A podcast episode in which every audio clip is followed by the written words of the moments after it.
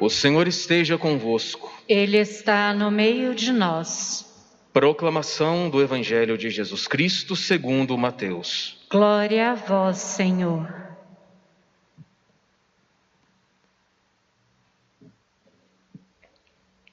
Naquele tempo, Jesus tomou consigo Pedro, Tiago e João, seu irmão, e os levou a um lugar à parte sobre uma alta montanha e foi transfigurado diante deles.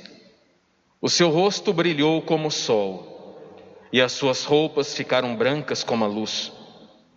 Nisto apareceram-lhes Moisés e Elias conversando com Jesus.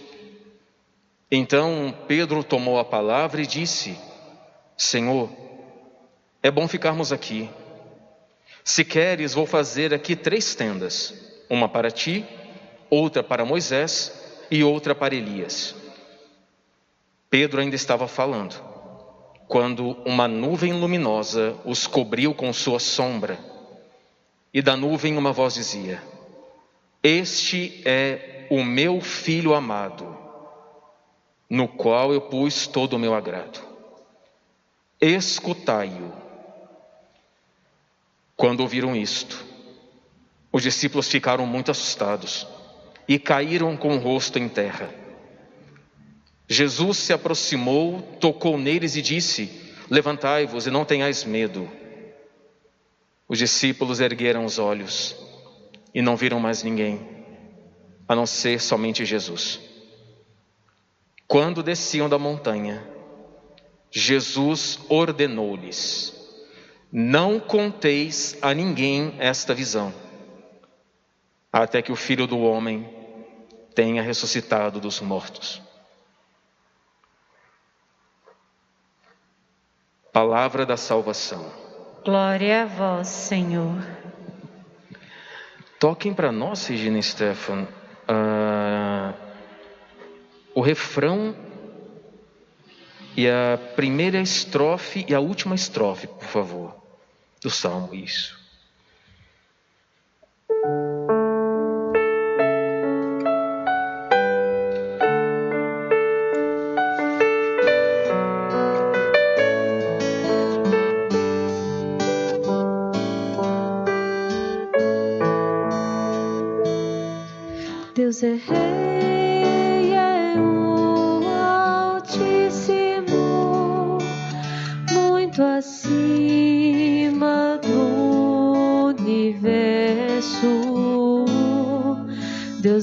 É.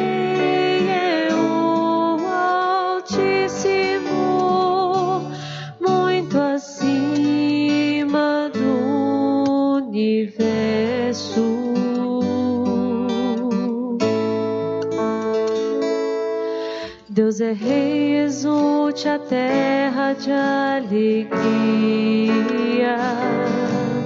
e as ilhas numerosas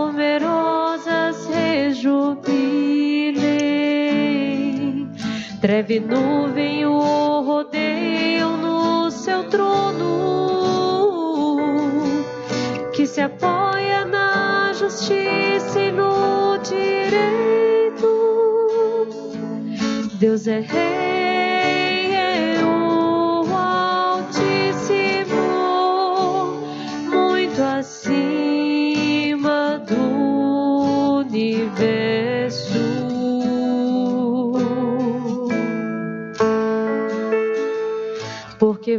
sois o Altíssimo Senhor,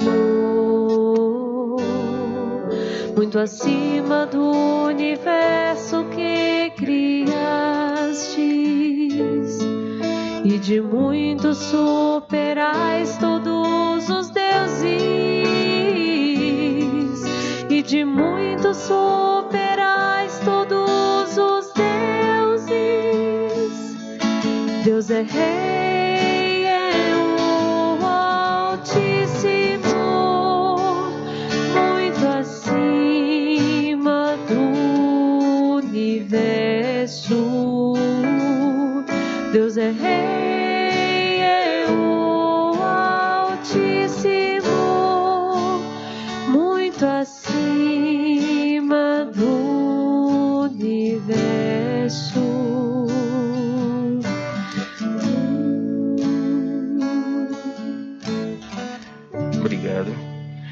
Deus é Rei, é o Altíssimo, Jesus Cristo, muito acima do universo.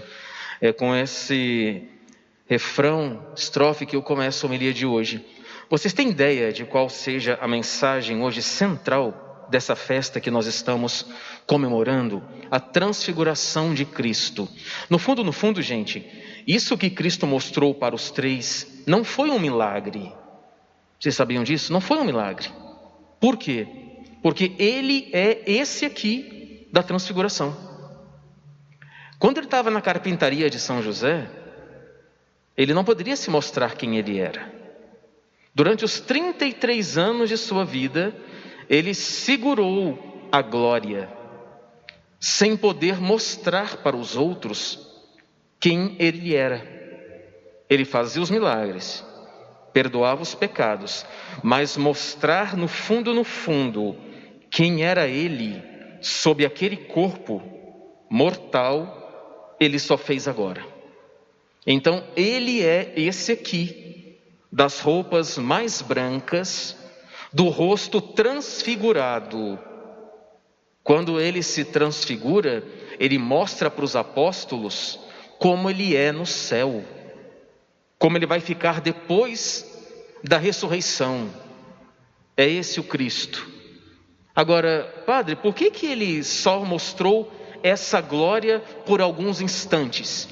Porque ele quis passar os 33 anos dele com essa aparência divina e humana para poder padecer tudo aquilo que ele iria enfrentar e que nós hoje enfrentamos.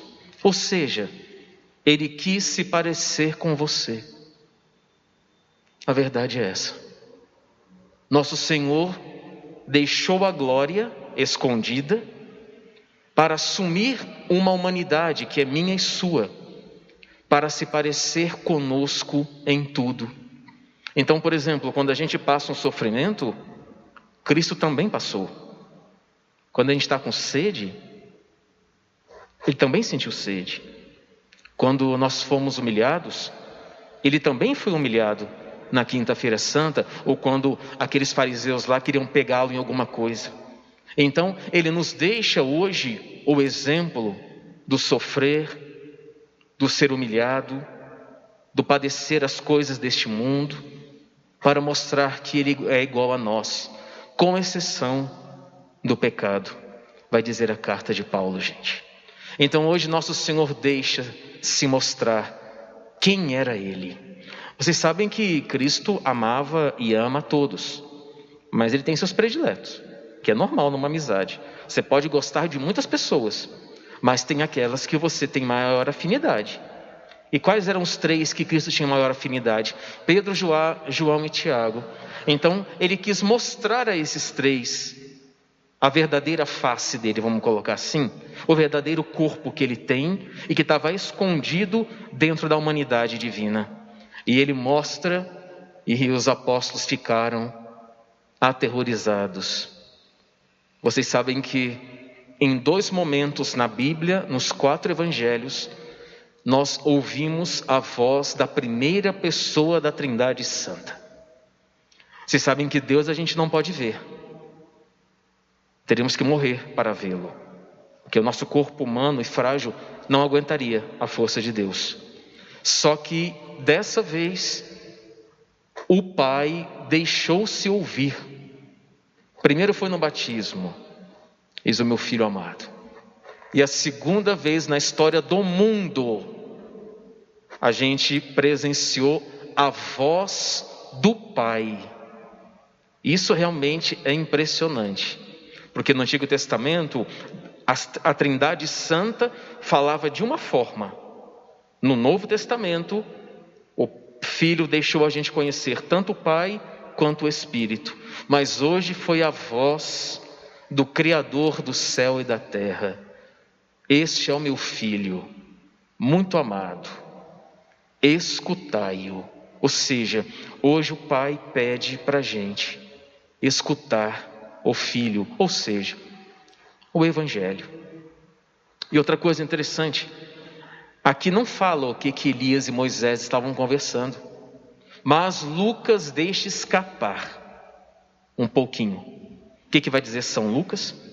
Que os três estavam conversando sobre a ida de Cristo aos céus, ou seja, sobre a sua paixão e morte. Estavam os três conversando, ou seja, Cristo falando com Moisés e Elias. Vocês estão me vendo aqui agora, mas daqui a um tempo, Elias e Moisés, vocês me verão de novo na glória do meu Pai. Quando os três estavam conversando, veio também uma nuvem. A nuvem significa o Espírito Santo. Ou seja, ali foi manifestado mais uma vez a Santíssima Trindade, coisa que no Antigo Testamento nunca se viu os três juntos conversando com alguém, por exemplo. Batismo e transfiguração. Aí você pode dizer: hoje eu conheço a Santíssima Trindade, devido a esta passagem e devido à passagem do seu batismo. Quando Pedro, João e Tiago olharam, queriam fazer três tendas, porque é bom estar na presença de Deus. Vocês sabem disso, como é bom vir para a missa, gente. Como é bom servir na igreja. Como é bom estar no movimento, numa pastoral. Como é bom vir aqui na casa do Senhor e se alegrar, encontrar os irmãos de fé, abraçar, estar com eles, partilhar muitas vezes a mesma dor, a mesma alegria. Você quer felicidade maior do que essa? Do que vir à casa do Senhor, vir em seus átrios para louvar e engrandecer o nome de Deus? Que é maior alegria do que isso? Por exemplo, eu não sei se você já chegou uma vez a fazer um retiro bem forte na sua vida. Quando chega domingo à noite, você fala assim: Nossa, eu não queria sair daqui. Pensar que segunda-feira vou voltar para a rotina. Como é bom estar aqui. Isso aconteceu comigo muitas vezes quando eu era ainda não era nem seminarista. Tudo que a igreja oferecia eu fazia, todos os cursos, todos os retiros. E quando chegava domingo à noite, eu já ia me entristecendo, porque eu falei: está tão bom aqui, voltar para o mundo, voltar para as tentações, voltar para as pessoas. Eu entristecia, gente. Mas depois eu percebi que Deus queria que eu levasse aquela alegria para toda aquela semana e para o restante. Só que aí, nosso Senhor fala: não. Isso aqui foi uma prova apenas, Pedro, Tiago e João, do que vocês verão ainda mais para frente. Ou seja, a ressurreição. Então, essa mesma roupa branca, esse rosto transfigurado, que com certeza aqui também ele deve ter mudado de fisionomia, porque eh, Maria Madalena falou que não reconheceu ele. Pensou que fosse um jardineiro. E quando você ama a pessoa, você conhece ela de longe. Só que ela não reconheceu. Então, alguma coisa nesse corpo transfigurado, a face dele mudou. Com certeza mudou. Lembra Emaús? aquele casal de Emaús, indo para Emaús, o Senhor do lado, não, não reconheceram que era o Senhor. Ou seja, ele mudou sim o seu rosto. Que o bom Deus nos permita, algumas vezes neste mundo, sentirmos essa alegria. Só que não se preocupa não. Se você ainda não sentiu, ou já sentiu muito tempo atrás, siga o Senhor, esteja com Ele na alegria, mas também no Calvário.